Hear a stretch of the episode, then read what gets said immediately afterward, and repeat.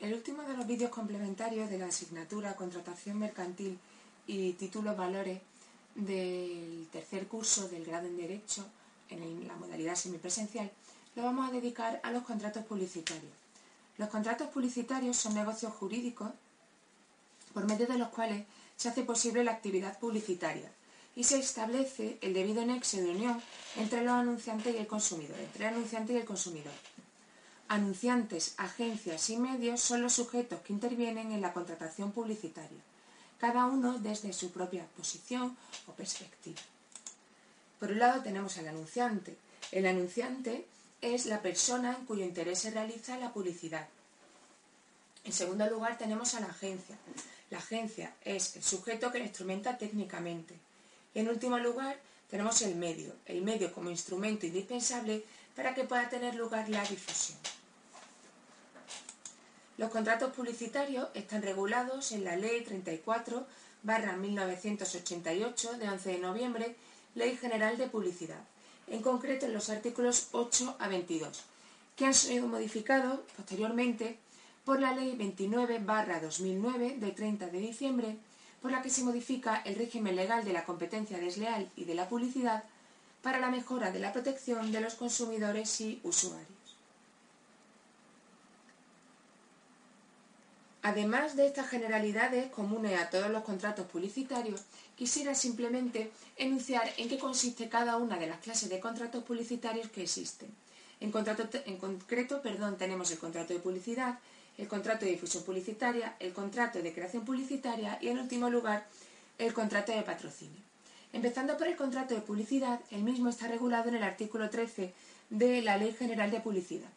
El contrato de publicidad es aquel por el que una parte, cliente o anunciante, encarga a una agencia de publicidad, mediante una contraprestación, la ejecución de publicidad y la creación, preparación o programación de la misma.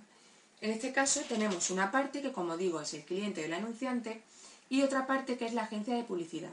Esta última asume, a cambio de una contraprestación, la obligación de, ejecución de publicidad y la creación, preparación o programación de la misma. En segundo lugar tenemos el contrato de difusión publicitaria.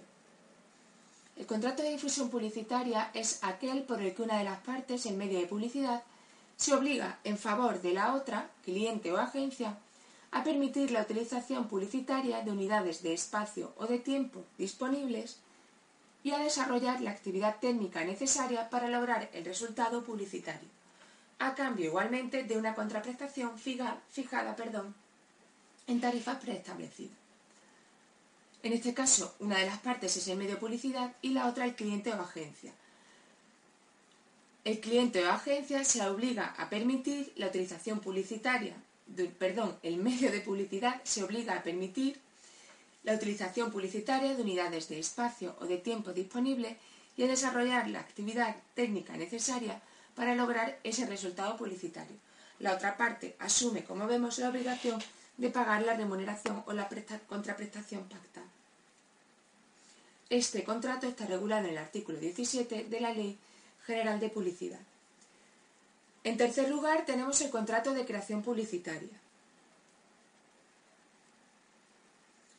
El contrato de creación publicitaria es aquel en el que una persona física o jurídica se obliga en favor de un anunciante o agencia a idear y elaborar un proyecto de campaña publicitaria una parte de la misma o cualquier otro elemento publicitario a cambio de una contraprestación que recibe de los mismos. En este caso, está regulado en el artículo 20 de la Ley General de Publicidad. Como vemos, las tres clases de contratos publicitarios hemos visto hasta el momento, publicidad, difusión publicitaria y creación publicitaria, tienen los tres carácter oneroso, porque son remunerados. En último lugar, tenemos el contrato de patrocinio. En el caso del contrato de patrocinio, una parte, el patrocinado, a cambio de una ayuda económica para realización de su actividad deportiva, benéfica, cultural, científica o de otra índole, se compromete a colaborar en la publicidad de la otra, denominado patrocinador. A este contrato se refiere el artículo 22 de la Ley General de Publicidad. Con esto, como hemos advertido al principio, finalizan los 10 vídeos complementarios de la asignatura Contratación Mercantil y Títulos Valores.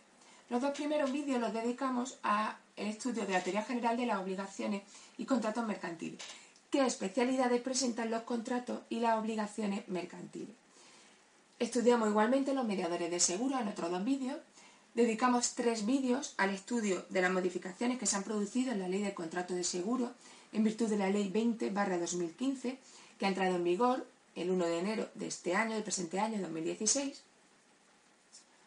Dedicamos igualmente otros dos vídeos al estudio del contrato de franquicia y este último en el que nos hemos limitado a eh, poner de relieve cuáles son las clases de contratos publicitarios que existen y fundamentalmente dónde están regulados.